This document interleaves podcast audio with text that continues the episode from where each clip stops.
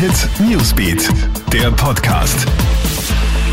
Einen schönen guten Morgen wünsche ich dir. Ich bin Smelly Tüchler und zum ersten Kaffee gibt's gleich mal die wichtigsten News des Tages für dich. Steigt die Regierung beim Öffnen eventuell zu stark aufs Gas? Schon heute will die Regierungsspitze die nächsten Öffnungsschritte und Lockerungen bekannt geben. Zuletzt war ja immer öfter vom 10. Juni die Rede.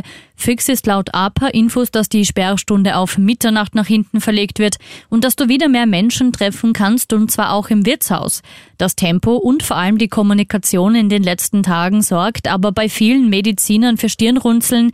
Die Regierung wirkt unnötig hektisch, kritisiert Umwelthygieniker Hans-Peter Hutter im Krone-Hit-Interview werden demnächst auch bei uns die jungen Teenies Corona geimpft. Die EMA dürfte noch heute den Impfstoff von BioNTech und Pfizer für die 12- bis 15-Jährigen freigeben.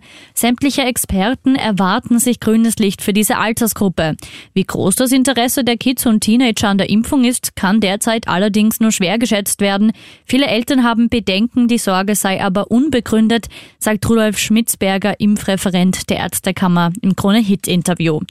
Riesengroße Trauer in Österreichs Sportweltreporter-Legende Edifinger Junior ist gestern Abend völlig überraschend im Alter von 72 Jahren verstorben.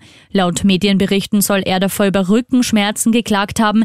Er sei sogar kollabiert und wurde rasch ins AKH gebracht. Die Ärzte konnten das Leben der Sportlegende jedoch nicht mehr retten. Und was für eine Achterbahn der Gefühle für die österreichischen 3x3 Basketballherren hat die Olympia-Qualifikation in Graz mit einer Niederlage und einem Sieg begonnen. Moritz Lannecker, Matthias Linnordner, Philipp Kremer und Fabricio Wey müssen sich dem Weltklasse-Team Lettland mit 14 zu 21 geschlagen geben. Anschließend ringen sie Kroatien mit 18 zu 17 nieder. Krone Hit Newsbeat, der Podcast.